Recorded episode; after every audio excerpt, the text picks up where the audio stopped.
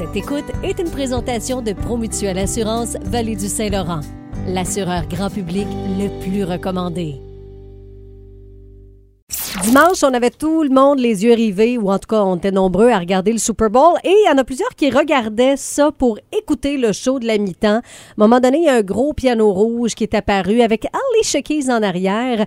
Et on l'a entendu chanter. Et à quoi ressemblaient ses premières notes à ceci?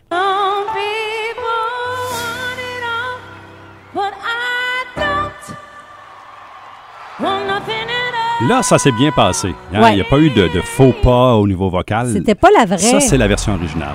Some people want it all. Fait que là, quand vous cherchez sur les réseaux sociaux à trouver celle où est-ce qu'il y a eu un petit décalage au niveau de la voix, vous n'allez pas le trouver parce que ça a été modifié.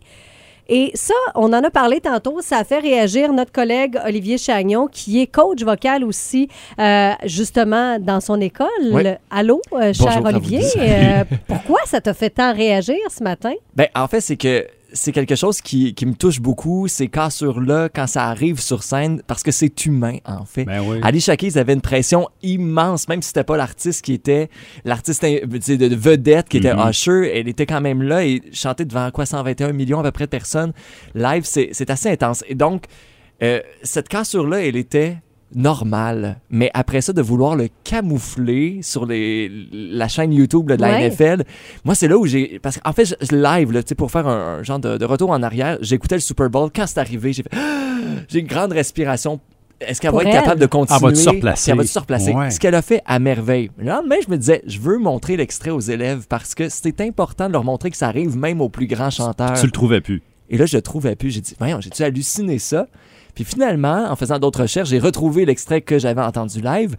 Et j'avais vraiment le projet de, faire entendre la cassure aux élèves. Et j'ai montré les deux et ça a déclenché plein de discussions parce que ça trouble un peu notre, notre perception sur nos chanteurs quand on arrive sur YouTube. On va aller écouter le show de la mi-temps, on s'entend, on, on s'attend à ce que ce soit une performance live. Puis finalement, ça a été modifié. Ça a été Puis, modifié. À quelque ouais. part, ça met une espèce de pression aussi sur nos jeunes qui, eux, regardent ces artistes-là puis font comme, hey, moi, il faut que je sois euh, là au niveau de, de mon chant, alors que si on avait eu la vraie performance dès le départ, tu aurais pu justement, en tant qu'élève, te dire, ben ça arrive, comme Ça tu Ben oui, puis c'était live au moins, tu sais, combien Oui. d'années on a entendu le monde se plaindre que c'était du lip sync, du puis que c'était des pas en vrai? Ouais. exact.